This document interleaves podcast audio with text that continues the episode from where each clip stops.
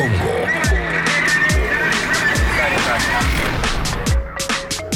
Otra radio.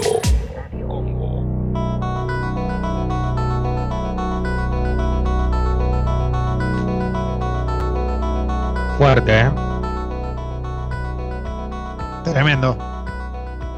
¿Me escuchan bien? Sí. Perfecto. Perfecto, ahí estamos.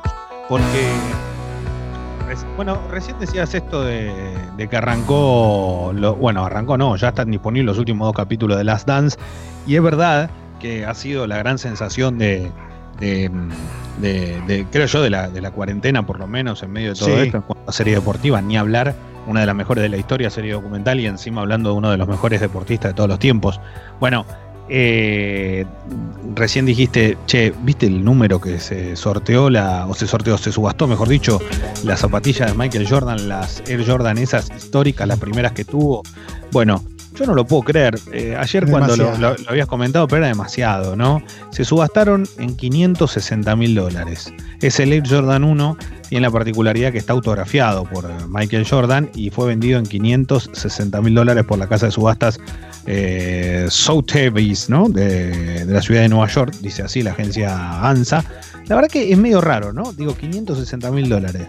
Qué suerte al que se la regaló, digamos. Pero loco, ¿quién paga? O sea, realmente. ah, para mí es una. ¿Por qué vas a pagar 560 encima en este contexto? Loco, dejate hinchar las pelotas, 560 mil dólares. bueno, hay, perdón, ¿no? Pero bueno, el coleccionismo es así muchas veces, ¿eh? Ah, bueno, eh, pero es un toque arriba, ¿no? Sí, pero vos pensás que hay un montón de gente que no puede justificar que tiene 560 mil dólares entonces eh, le pone ese valor a un objeto que lo tiene en la casa, que sabemos que no lo tiene, pero bueno, simbólicamente sí lo tiene, ¿no? Hay mucha gente que, por ejemplo, compra arte. No, está bien, pero, pero esto es un par de zapatillas. Yo entiendo que las usó Jordan, pero es demasiado, 560 mil dólares. Esto también viene de la mano de lo que de todo lo ¿Y que. ¿Cuánto vale el santo sudario? ¿Cuánto se pagaría el santo sudario? No sé, bueno, pero esto por lo menos sabes que lo usó realmente. claro, por eh, eso. Pero para, eh, ahora hablando en serio, eh, se disparó todo lo relacionado a la NBA de los 90, sobre todo con Chicago Bulls. El otro día, Leo, Impresionante. No, se puede creer los números. Sí, no se puede creer los números. O sea, remera que están entre 15, 30, 30, 40 mil pesos argentinos, una remera, dale, déjate joder. Y gente que pregunta y que dice, bueno, y lo puedo comprar y me haces, me dejas a 25. Y yo tengo ganas de decirle, pero escuchame una cosa, lo que te tenés que dejar es de boludear en internet. ¿Cómo vas a pagar 25 lucas eso? No, todo bien, pero digamos, una remera común, no es que la uso Jordan. Eh, y, la realidad, bueno, pero igual está bien. Cada uno hace la plata con lo que quiere. Lo que sí digo que me llama mucho la atención es la verdad, sabiendo que, no sé, me imagino que hasta el día de hoy se deben conseguir, es lo que uno piensa. Eh, no sé si, sí o no, pero digo, se deben conseguir hasta casi las mismas o, la, o, las mismas. La realidad que no lo sé. Pero em, vos sabés que este fue un fin de semana muy especial porque la verdad volvió el fútbol a nivel eh, internacional en una de las grandes ligas y una de ellas es la Bundesliga, la liga alemana. Eh, vi un partido que fue el del sábado de la mañana, Borussia Dortmund con el Schalke. Era un clásico, ¿no? Un poco clásico alemán, dos equipos populares, uno más todavía, que es el Borussia Dortmund. Eh, es el equipo que más gente lleva en el mundo a la cancha en promedio de los últimos 10 años. Y la verdad que vos cuando lo ves no lo podés creer porque veías la cancha vacía, la superioridad que había entre Borussia Dortmund y el Schalke. Y la verdad que parecía un partido de entrenamiento. Y no me gustó lo digo en serio, no me gustó, no me gustó todo lo que hay alrededor de esto, no, no me termina es re loco, ¿no? Verlo así. Sí, por lo menos la primera semana, los primeros partidos. Después veremos si cambia, si uno ya se acostumbra, es como todo. La cuarentena el primer día es distinta a la que tenemos hoy.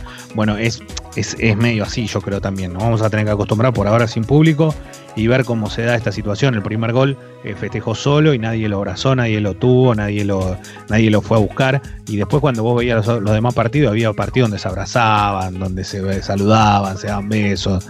Yo qué sé, me parece medio extraño también todo el tema este del protocolo para un partido de fútbol, más allá de todos los, los testeos que se le pueden hacer en la previa. Y ojo con esto porque el tema de los testeos, de cómo es toda la actividad protocolar que se da antes de que jueguen los 90 minutos, es una erogación de guita muy grande. Yo no sé cuánto van a poder estar preparados para poder hacerlo todos los fines de semana. Si no hay sí, sobre todo sin generar guita, ¿no? Porque claro, tiene eh, guita de entradas, claro. Fíjate. Es muy difícil. Por eso yo les contaba que una empresa televisiva de las que transmite, en este caso TNT Sports, eh, que había tomado la decisión tal vez de poder renegociar un contrato con esta particularidad, hacer el testeo y encargarse de todos los jugadores de primera división, de todos los que participan y también podría ser del Nacional B. O sea que imagínense, o de Primera Nacional se llama así hoy, pero es un, porque es un gasto de plata muy grande, muy grande, realmente muy grande.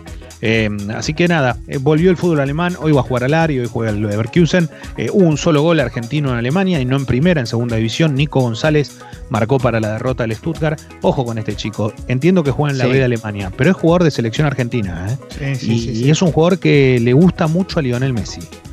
¿Por qué marcó esto? Y no es que Messi sea el técnico de la selección, pero es un tipo al cual hay que rodearlo, siempre dijimos lo mismo, y ya en los últimos años de carrera, obviamente que tiene otras pretensiones, Messi jugará eh, en Qatar, eh, uno imagina que el último mundial y que uno espera, entre comillas, esté en plenitud.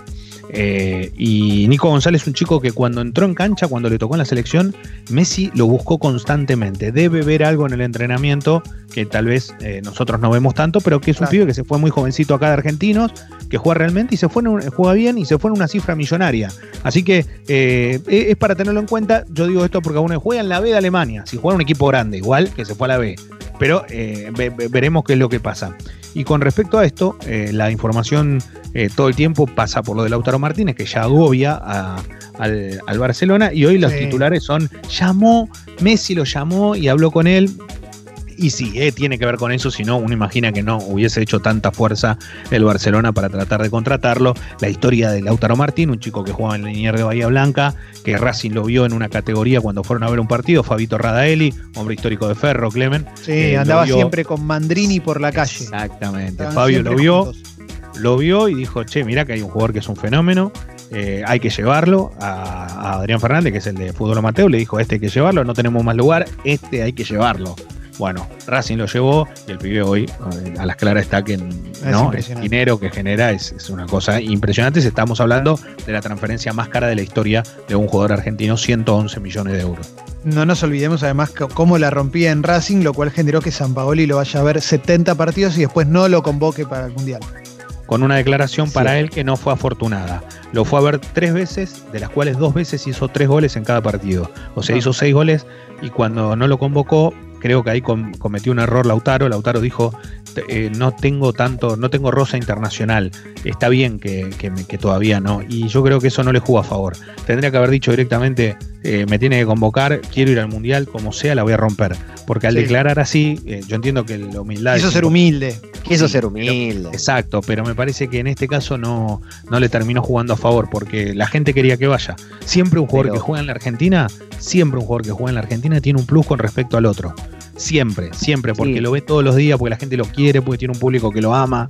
Es completamente distinto. Sí. Y bueno, por eso fue el chico de Boca, ¿no? ¿Cómo se llamaba? Pavón. Pavón y Mesa fueron. Eh, pero igualmente para el digo, ¿cuántos años tenía Lautaro hace dos años? ¿Qué tenía? ¿20 años? ¿19, 20 años? Sí, por ahí, ¿no? ¿Con quién competía, no? Tenía Agüero, Higuaín, adelante, y bueno, sí, quizás eh, está, o sea, no, digo que esté bien, pero por ahí como que decís, sí, bueno, qué sé yo, por ahí no tengo que ir. No sé, es humildad y es también, es la cabeza de un chico de 18, 19 años. ¿A Leo lo perdimos o está quieto? No, lo tengo. Vamos con Jessy. A ver, Jessy, vos qué querías decir. No, iba a decir que, que la gente lo ame. Como que es no sé, sirve, pero de manera simbólica. Después vos tenés que, no sé, tiene que ganar o no. Pero, pero te aman porque ganás. Te aman porque juegas muy bien. No te pueden amar si no juegas muy bien. Te dura un pedo en un canasto, si no. Pero te eligen, pero ¿por qué te eligen? Porque la gente te ama. Te tiene que elegir porque. No, no, pero. No, pero si jugás Leo lo decía como un plus. Leo lo decía porque es un tipo que lo, lo veía todo el mundo romperla todos los partidos y era medio inescrutable, era todo el país lo venía pidiendo a Lautaro Martínez en ese momento. Lo digo yo como hincha independiente, yo quería que esté en la selección. Es también, hasta de alguna manera, hasta te puede llegar a proteger un poco, corregime, Alessi, pero es como, bueno, estás llevando al que quiere todo el mundo, además. y sí, también es tirarle encima al pibe por ahí toda una responsabilidad que. ¿Y Pavón? Hay que ver. No, bueno, pero también Pavón, o sea, Pavón la sufrió. Pavón la sufrió. Hubiera preferido, yo prefería que la sufra Lautaro Martínez esa presión de Boca. Desde ya, desde ya, pero Pavón jugaba de otra cosa, tenía, tenía otros, otros jugadores adelante. Está bien que después lo terminan poniendo cualquier cosa. Hola, Leo. ¿Me escuchan? Volvió Leo, estábamos hablando bien de vos, Leo. No, no, pues no tengo. se, terminó internet. Se ve que llegaste acá. Eh, lamentablemente, perdón, pido disculpas. Ahora me conecté con 4G desde el teléfono. Así que, ¿se escucha algo bien? Se te escucha perfecto, Leo. Podés, podés, si querés, ya cambiar de tema que le, estiramos mucho con Lautaro. No, no, tranquilo, tranquilo. Eh, pero más que nada porque los, veo así como puedo, un poquito, pero estoy, estoy sin ni siquiera el auricular.